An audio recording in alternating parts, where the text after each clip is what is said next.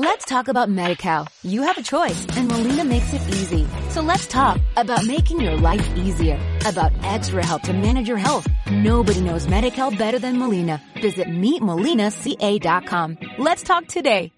Gente, sean bienvenidos a este nuevo episodio del podcast número 26 ya. Espero que se encuentren muy bien y como de costumbre los invito a escuchar los episodios pasados donde ya hemos hablado de hombres y mujeres que realmente han influido y marcado la historia en un gran modo. Y también a seguirme en redes sociales como Alandurazo13.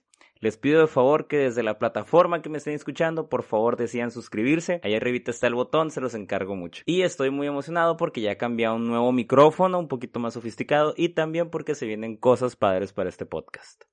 El día de hoy hablaremos de alguien que voló y voló y voló otra vez, porque voló muchísimo. Y lo hizo porque así le decía su corazón. Pero aún más importante porque así lo logró, a pesar de las dificultades que había en el camino. Así es, el día de hoy hablaremos de ni más ni menos que de Amelia Mary Earhart, quien nació el 24 de julio de 1897 en Estados Unidos y para ser un poquito más específicos, en Kansas. Se dice que su papá era un abogado de renombre en el lugar donde ella vivía, lo cual les permitía tener un buen poder adquisitivo, además de que su mamá venía de una familia muy bien acomodada. De hecho, también se dice que desde pequeña le gustó la aventura, pues le aburrían los juegos tranquilos y tradicionales para las niñas de aquellos tiempos, además de que le gustaba coleccionar recortes del periódico donde alguna mujer sobresalía en algún área, lo cual se me hace bastante tierno, pero sobre todo pues muy buena onda, ¿no? Qué padre que desde chiquita ya se apasionaba por lo que podían lograrse en aquel tiempo. Ya más adelante, durante la Primera Guerra Mundial, ella y su hermana deciden enlistarse como enfermeras voluntarias para ayudar a los pilotos heridos y se dice que este fue su primer acercamiento a la aviación. Pero para 1920 consiguió volar como pasajero en un, aeroplano biplano. Y por si tienes la misma duda que tuve yo al ver que era un biplano, en buscar que era un biplano,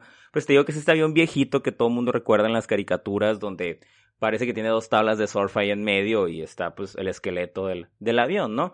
Yo sé que pues parece broma, pero yo creo que es la manera más fácil de entenderlo, ¿no? Y volviendo a donde estábamos, aquí es donde ella dijo que ella quería volar por siempre. De aquí fue donde se encantó, donde terminó de enamorarse de la aviación.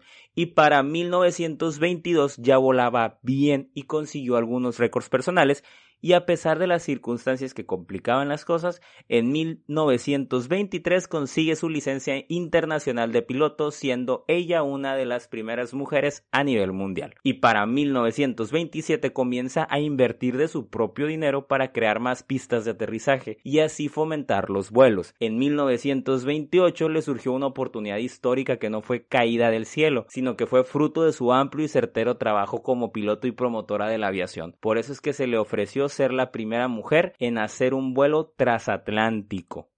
Y para el siguiente año organizó la primera carrera para mujeres, obviamente una carrera aérea, y también fundó una organización de mujeres pilotos llamada Las 99. Para 1932 decide cruzar volando el Atlántico ella sola. Dijo que la vez pasada no la sintió tan como mérito propio, así que ahora le tocaba hacerlo sola. Y pues con toda la determinación del mundo y después de un vuelo de 15 horas logra hacerlo. Después de esto, obviamente gana varios premios y mucho reconocimiento en su país natal, en Estados Unidos, y uno de los premios más reconocidos o más grandes que se le dio fue el de Mujer año. Y como de costumbre, esto solo le dio más energía para cumplir nuevas metas, como tomar nuevas rutas a lugares un poco más lejanos o rutas que nadie tomaba. Uno de los vuelos que a ella le gustó y que a mí me llamó la atención en lo particular fue uno que tomó a Ciudad de México y de Ciudad de México a Nueva York, donde obviamente en su país la conocían más y se dice que una gran multitud la recibió allí mismo en la pista de aterrizaje. Pero después de todo esto llegó el que sería el mayor reto de su vida, darle la vuelta al mundo. Esto fue en el año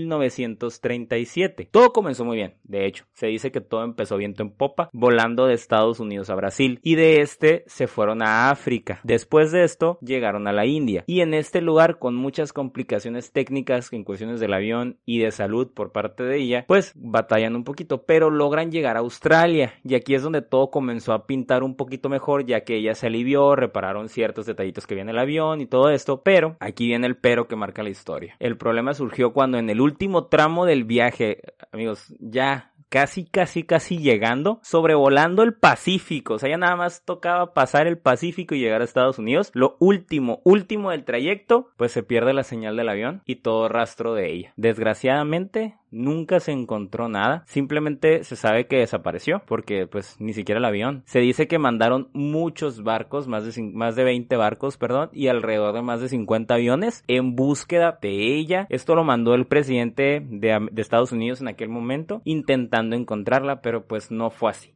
nunca se encontró rastros de la mujer piloto que más ha marcado la historia a nivel mundial. Una mujer que nos demostró a todos y a todas que sin importar cuáles sean tus sueños, si quieres volar el Atlántico y batir récords en aviación, date con ello. Inténtalo. Eres capaz de lograrlo. No importa el tiempo en el que estés viviendo, tu coraje siempre será la mejor de tus cartas al querer cumplir algo. Y la frase que claramente y fuertemente y muy certeramente nos regala ella es la siguiente.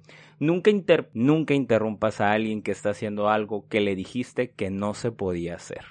Ni más ni menos una frase que nadie pudo haber dicho con tanto sentido como ella. Pues era una mujer en tiempos bastante duros para ellas, obviamente para la humanidad también, pasadas las guerras, ¿no? Pero sobre todo para ellas había demasiado machismo, había muchas situaciones de estas porque casi todo esto era para hombres y ella quería ser piloto. Y pues si pensamos en todo lo que ella tuvo que vivir para lograrlo, es bastante. Imagina cuántas veces no la habrán intentado hacer sentir que no lo lograría, que sus sueños eran demasiado difíciles o que esas cosas eran para hombres porque sí le dijeron a mi abuela, mi abuela no pudo ser maestra porque su papá le dijo que tenía que casarse. Y eso fue lo que hizo. Tuvo una hermosa familia, pero no pudo ser maestra. Y me atrevo a decir que Amelia ha de haber recibido miles de comentarios similares. Pero eso no la detuvo y lo logró. Fue pionera en lo que quiso, tal cual lo quiso. Y el día que intentó ser quien le diera la primera vuelta al mundo volando, murió pero murió haciendo lo que amaba, murió intentando cumplir el sueño que tuvo, ese último sueño que le quedaba. Mira que ese es un gran nivel de compromiso. Entonces cuando te digan que algo no se puede, o peor aún, que te digan directamente que eso que quieres no se puede lograr,